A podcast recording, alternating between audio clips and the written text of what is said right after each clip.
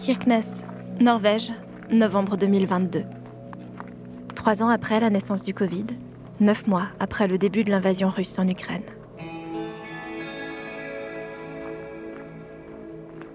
C'est la fin de la journée. Il fait nuit noire depuis 13 heures aujourd'hui, et le soleil ne se donnera bientôt même plus la peine de se lever pour nous. Les températures sont tout juste négatives et il neige à gros flocons sur le crabe toboggan de la place centrale. Mais il en faut visiblement plus pour calmer les petits Norvégiens. Je traverse la place pour me rendre au Terminal B, l'espace culturel de la ville où je vais écouter un guitariste que je ne connais pas du tout, mais qui m'a été recommandé par Neil Cahoon, l'un des curateurs du Baran Spectacle, que je dois rencontrer ici. Je suis pile à l'heure.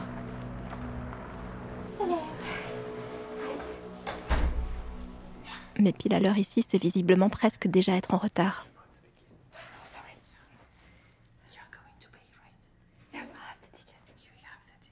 Neil et sa collègue Irina m'accueillent à l'entrée en chuchotant. Ils scannent mon billet et me font signe de me faufiler dans la salle.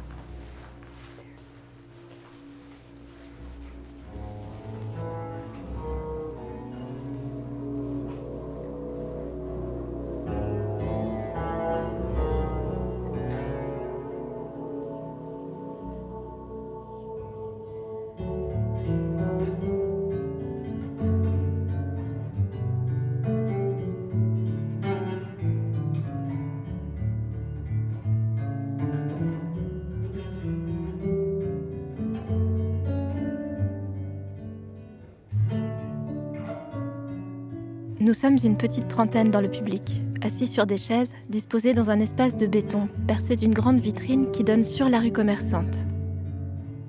Le guitariste, la cinquantaine, avec une bonne dégaine de rocker, nous fait face dans la pénombre, dos à la vitre. Il est seul, assis avec son instrument et toute une salade de câbles à ses pieds, autour de ses pédales et de ses amplis.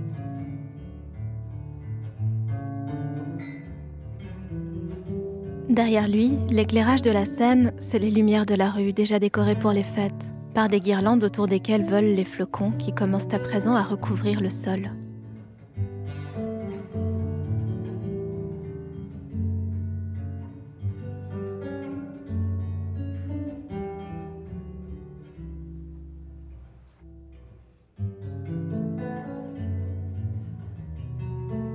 C'est drôle d'être comme ça en vitrine, Dehors, il y a parfois quelqu'un qui passe et qui tourne la tête vers nous qui sommes assis dans le noir à l'intérieur.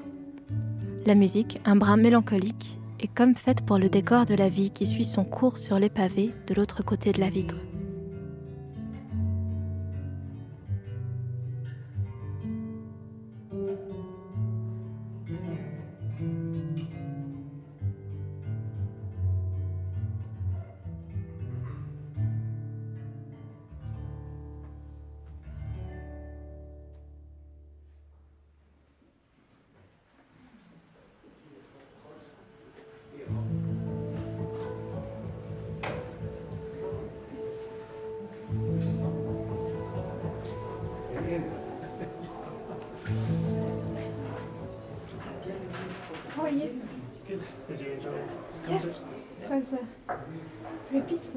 Very peaceful and perfect for the weather, Yeah, yeah. actually. yeah. Did you want to get a cup of coffee and Yes, talk my quickly? pleasure. J'ai retrouvé Neil. Nous avons échangé deux mots à propos de la musique et il m'a proposé du café qu'il est allé chercher.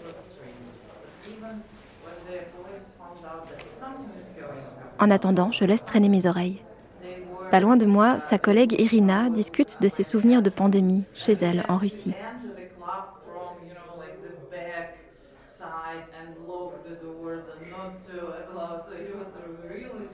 Avant la guerre, leur festival transfrontalier avait déjà dû se réinventer pour cause de Covid. Ici, paradoxalement, ça a presque été un bon entraînement pour ce qui s'annonce à présent. Elle raconte l'importance de parvenir à se réunir quand même, qu'ils se retrouvaient dans les clubs, entraient par les portes arrière discrètement par petits groupes. Et qu'avec la guerre, ils sont revenus à ça,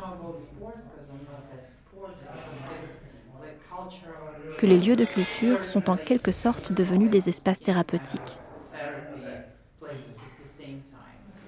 Avant, Irina travaillait pour le festival depuis sa ville voisine de Mourmansk. Mais elle a très récemment décidé de la quitter pour s'installer à Kirkenes.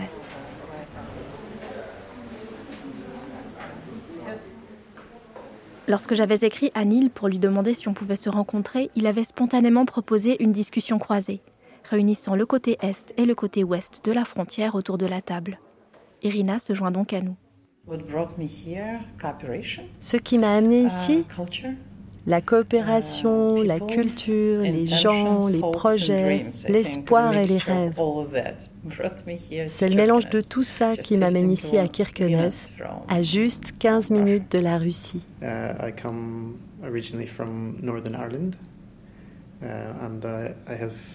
Moi, à l'origine, je suis du nord de l'Irlande et au hasard du chemin, je me suis retrouvé là, en Norvège. C'était au tout début de la pandémie. J'ai reçu un appel un jour et on m'a demandé si j'avais envie d'être le curateur du prochain Barents Spectacle. C'était en 2021. La première édition du festival date de 2004. À présent, on se dirige vers la 19e édition. En deux mots, on travaille avec des artistes, des musiciens et des chercheurs et on essaye de mettre leur travail en lumière et de créer des interactions avec ce lieu et les personnes qui y vivent. Notre fil rouge dans tout ce qu'on produit, c'est de questionner le concept de frontière. Pas seulement la frontière physique entre pays, mais aussi la frontière entre les genres, par exemple. En fait, on essaye toujours d'amener d'autres perspectives sur différents sujets. Le Barents Spectacle tient son nom de sa localisation, la zone de Barents. Sous cette appellation très officielle sont réunis un morceau de Norvège, de Suède, de Finlande et une petite part de Russie. Ce regroupement Est-Ouest, quelque peu insolite, date de la fin de la guerre froide, lorsque les gouvernements des quatre pays s'étaient réunis à Kirkenes pour poser par écrit les bases d'une coopération. L'approche, dans les très grandes lignes, c'était de dire que sur un terrain commun, de même nature et aux mêmes contraintes, l'Arctique, on s'en sort mieux et à moindre coût en travaillant à plusieurs que chacun dans son coin.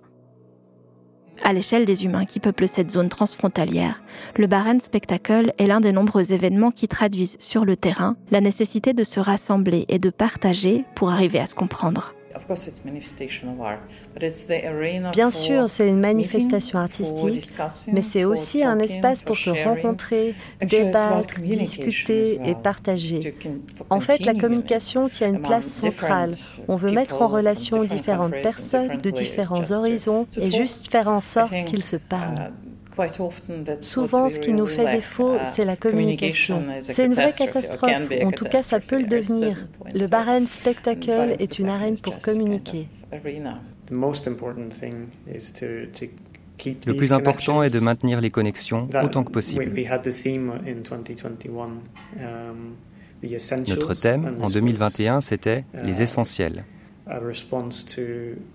C'était notre réponse à celle du gouvernement qui lui disait on se limite désormais aux déplacements essentiels, aux voyages, aux visites essentielles.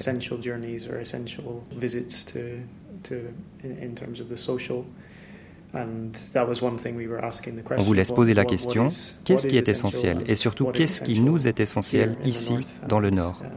Dans cette dernière phrase de Neil, il y a le fondement de ce qui m'a amené à Kirkness. Qu'est-ce qui nous est essentiel? Parce que ces années passées, ces années Covid, il me semble qu'on a soit mal nommé, soit tout confondu. La culture, les rassemblements, une partie des activités sportives ont été qualifiées de non essentielles. Alors certes, ils ne sont pas vitaux, pas directement, ils n'en sont pas moins essentiels. Ils sont ce qui nous permet d'être humains, des êtres sociaux, sensibles, aptes à vivre ensemble sans nous entretuer, en dépit de nos différences et de nos désaccords, les essentiels de notre condition humaine. D'après Neil et Irina, c'est encore plus vrai et important dans leur région, à cause du concept même de zone de Barents, qui est particulièrement exigeant. De fait, s'il s'est collectivement bâti là une sorte d'esprit du lieu, qui dépasserait les critères de l'identité nationale ou culturelle, celui-ci n'efface en aucun cas les divergences et les singularités. On a juste postulé qu'ici, le terrain commun, c'est vraiment le terrain, l'environnement. Ce grand nord, qu'en dehors des Samis, tous se sont appropriés relativement récemment, en migrant d'autres lieux pour habiter des villes juste sorties de terre, pour Mourmansk autour d'un port et pour Kirkenes autour d'une mine. C'est d'ailleurs frappant de réaliser à quel point l'histoire de l'établissement des deux villes est semblable, et ça rend plus compréhensible le fait que leurs habitants se comprennent peut-être mieux qu'ailleurs. En tout cas, uh, je peux m'exprimer d'une perspective russe de la région de Mourmansk. Uh, Mourmansk est une ville qui a été fondée durant le XXe siècle. Elle est très jeune. Lorsqu'elle a été construite, les habitants y sont arrivés de toutes les régions de Russie. Et pour des raisons très différentes. Certains ont été forcés à s'y installer, certains ont fui la répression. C'est un grand mélange.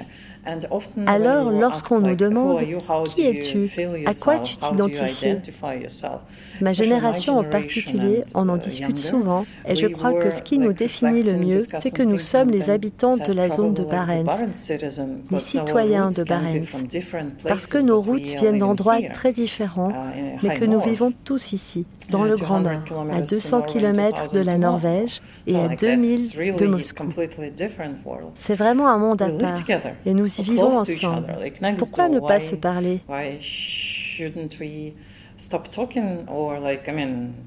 Vivre des choses ensemble rend notre voisinage plus riche. C'est à ça qu'on peut contribuer. La guerre doit changer pas mal de choses à présent, dans l'approche générale et pour le futur du festival. Neil confirme.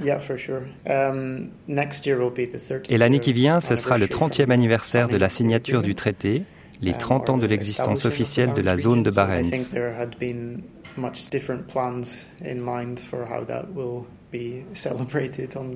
Je pense qu'on est loin de ce qu'on imaginait comme contexte pour fêter ça dignement le 11 janvier prochain. Mais je pense qu'il est d'autant plus important de prendre le temps de nous rappeler pourquoi cet accord a été signé et quels sont les ingrédients qui ont rendu cela possible.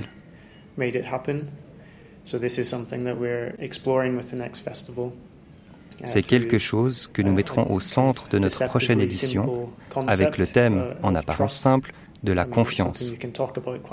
C'est un concept dont on parle beaucoup, mais qui est en réalité très difficile à cerner. Qu'est-ce qui est en jeu dans le fait d'avoir confiance? En un ami, en un voisin ou en un gouvernement? C'est une question que nous avons l'intention d'explorer. Quant au fait d'amener ce débat de l'autre côté de la frontière, la question n'est pas de savoir s'il faut le faire ou pas, mais bien comment s'y prendre pour que cela soit possible quoi qu'il arrive et sans danger pour les participants. Évidemment, ce ne sera pas tout à fait comme d'habitude et tout va dépendre de la uh, situation dans le pays à ce moment-là. Ça va définir si nous organisons des événements publics ou pas, et si nous les annonçons officiellement, ou si nous uh, faisons circuler l'information autrement dans des cercles plus confidentiels. Parce qu'il y a encore beaucoup de personnes qui vivent en Russie uh, et qui, pour différentes raisons, ne peuvent pas en partir. Elles adhèrent pourtant uh, aux valeurs des droits humains et de la démocratie. Pour elles, ce que nous faisons est important, et cette volonté d'aller par-delà la frontière c'est le fondement de la coopération en zone de Barents. Uh, Donc on sera présent en Russie, mais pas tout à fait comme d'habitude. L'art et la culture comme ciment des relations. C'est quelque chose qui me parle, mais qui peut aussi paraître un peu abstrait. Je demande à Neil et Irina s'ils ont un souvenir, un exemple qui les a marqués et qu'ils voudraient peut-être partager. Les yeux de Neil s'éclairent immédiatement.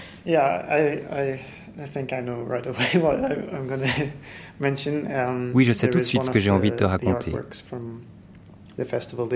Il y a une œuvre uh, lors du dernier festival qui s'appelait Two Sides of the River, um, uh, deux côtés de la rivière.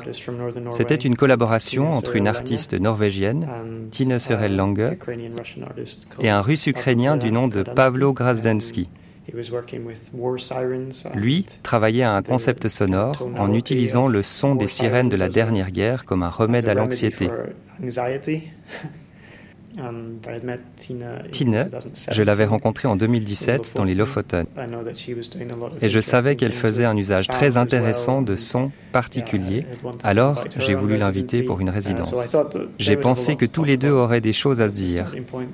C'était le point de départ. Um, C'était l'an dernier et nous avions encore pas mal de difficultés de déplacement à cause de la pandémie. Pavlo était coincé à Nickel, où il était en résidence d'artiste, lui aussi. Nickel est assez proche de la frontière.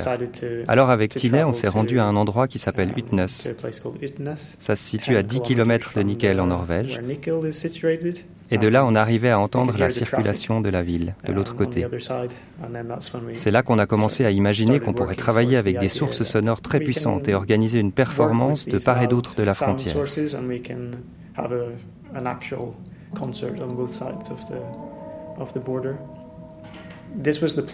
C'était le plan.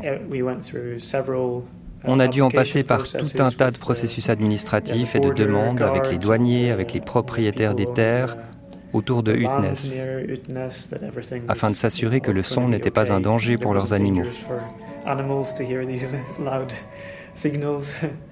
Mais tout s'est passé assez facilement en fait. On a programmé la performance qui devait être notre cérémonie de clôture. Le festival a commencé, la guerre a commencé, et puis une heure avant le début de la représentation, tout a été annulé du côté russe. Uh, J'étais en Russie. Uh, On conduisait pour se rendre à la performance avec le vidéaste. Et sur le chemin, le curateur a reçu un appel des autorités. Je ne sais pas exactement qui c'était, mais on nous a dit qu'on devait tout annuler et que si des gens étaient aperçus sur le lieu de la manifestation, ils seraient arrêtés par la police. Ils ont prétendu que c'était à cause du vent, mais ça semblait assez évident que ce n'était pas ça le problème.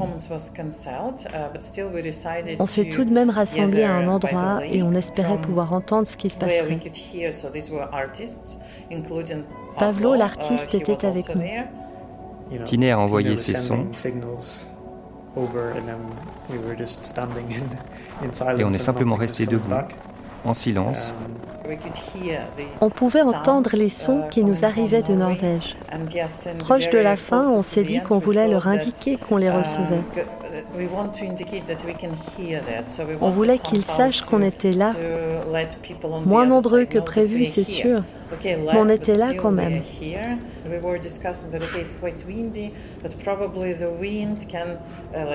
On s'est dit qu'avec le vent, peut-être que nos voix voyageraient assez loin pour être entendues. Alors on a crié. Et puis on a entendu quelque chose en retour. Alors pendant quelques secondes, on s'est dit que le message était passé. Après, on a réalisé que c'était probablement un hasard du script, mais c'était... Euh, um, en fait, le même projet m'est tout de suite venu à l'esprit parce que c'était très symbolique. Ça voulait dire, on est là, on vous entend. Vous ne nous entendez pas, mais on reste là et on essaie de garder cette porte ouverte.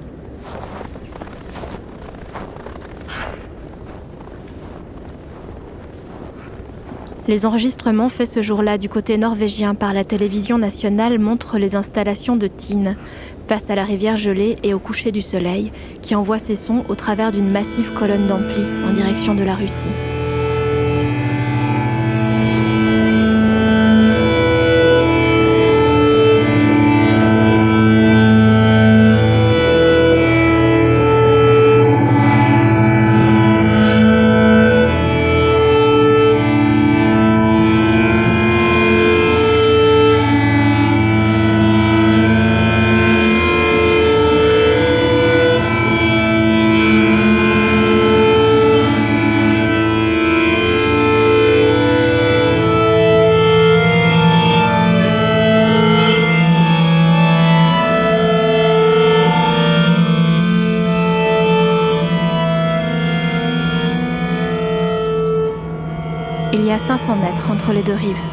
Mais l'espace semble infini. C'est tout plat et recouvert de neige. De l'autre côté, une dizaine de personnes filment l'étendue blanche qui les sépare au téléphone portable. Ils sont trop loin pour se voir, mais ils tendent l'oreille. La guerre en Ukraine avait débuté juste trois jours avant la performance. Les sons envoyés par Tine depuis la rive norvégienne venaient d'enregistrements de cornes de brume, de celles que l'on sonne pour que les marins puissent rentrer au port en sécurité lorsqu'ils ne voient plus où ils vont.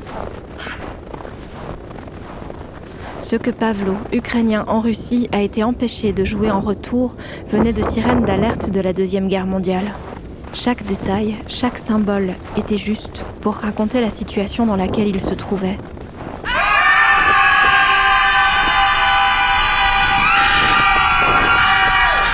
Jusqu'au cri lancé de Russie pour dire que, même difficile, la communication n'est pas rompue. Et que cette porte, que l'on tient à garder ouverte à Kirkness, a du sens pour une partie de ceux qui restent de l'autre côté. Je suis très remuée en sortant de cet entretien. L'un de mes objectifs en venant à Kirkness, c'était de raconter comment, au travers de la culture, du sport, des rassemblements, au travers des choses que l'on avait justement qualifiées de non essentielles durant la pandémie du Covid, on pouvait initier des dynamiques ou des changements que je veux qualifier d'essentiels. Je ne m'attendais pas à ce que mes réflexions solitaires entrent à ce point en résonance avec celles de Neil et d'Irina. Les thématiques du Baran Spectacle ces dernières années auraient tout à fait pu être les titres sous lesquels je partage cette aventure. Année Covid, The Essentials, les essentiels. 2022, début du conflit. Where do we go from here? Où va-t-on à partir de là? 2023, Trust, la confiance. Comment la faire naître? Comment la préserver? Qui croire et pourquoi? Plus que jamais, Kirkness, Big Little Town, me semble être la représentation miniature de toutes les problématiques qui remuent mon monde en ce moment. Mais le fait qu'on mette ici tant d'énergie à chercher à y construire des ponts, là où je vois se dresser des murs, me fait du bien. Parce que j'ai l'impression que ça ne fonctionne pas si mal au vu des circonstances.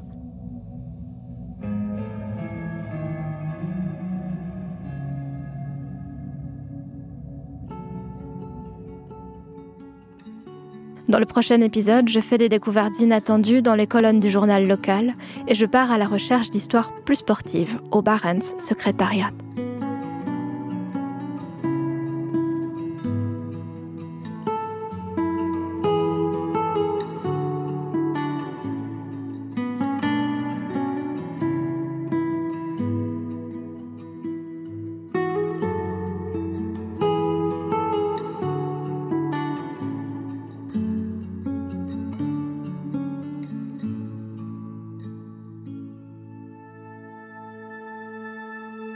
Passeur est une série documentaire sonore de Marie Geyser, mixée par Note Record, accompagnée par la musique de Aspion Ruth, avec la participation de Neil Cahoun et Irina Ivanova, doublée en français par Armand Goua et Sandrine Perrou. Un grand merci à la ville de Neuchâtel, à la Fondation suisse pour la radio et la culture, à Suisse Perform, à la Fondation culturelle de la Banque cantonale neuchâteloise pour leur confiance et leur soutien. Si vous avez aimé cet épisode, laissez-lui des étoiles ou un commentaire, parlez-en autour de vous et écoutez le suivant.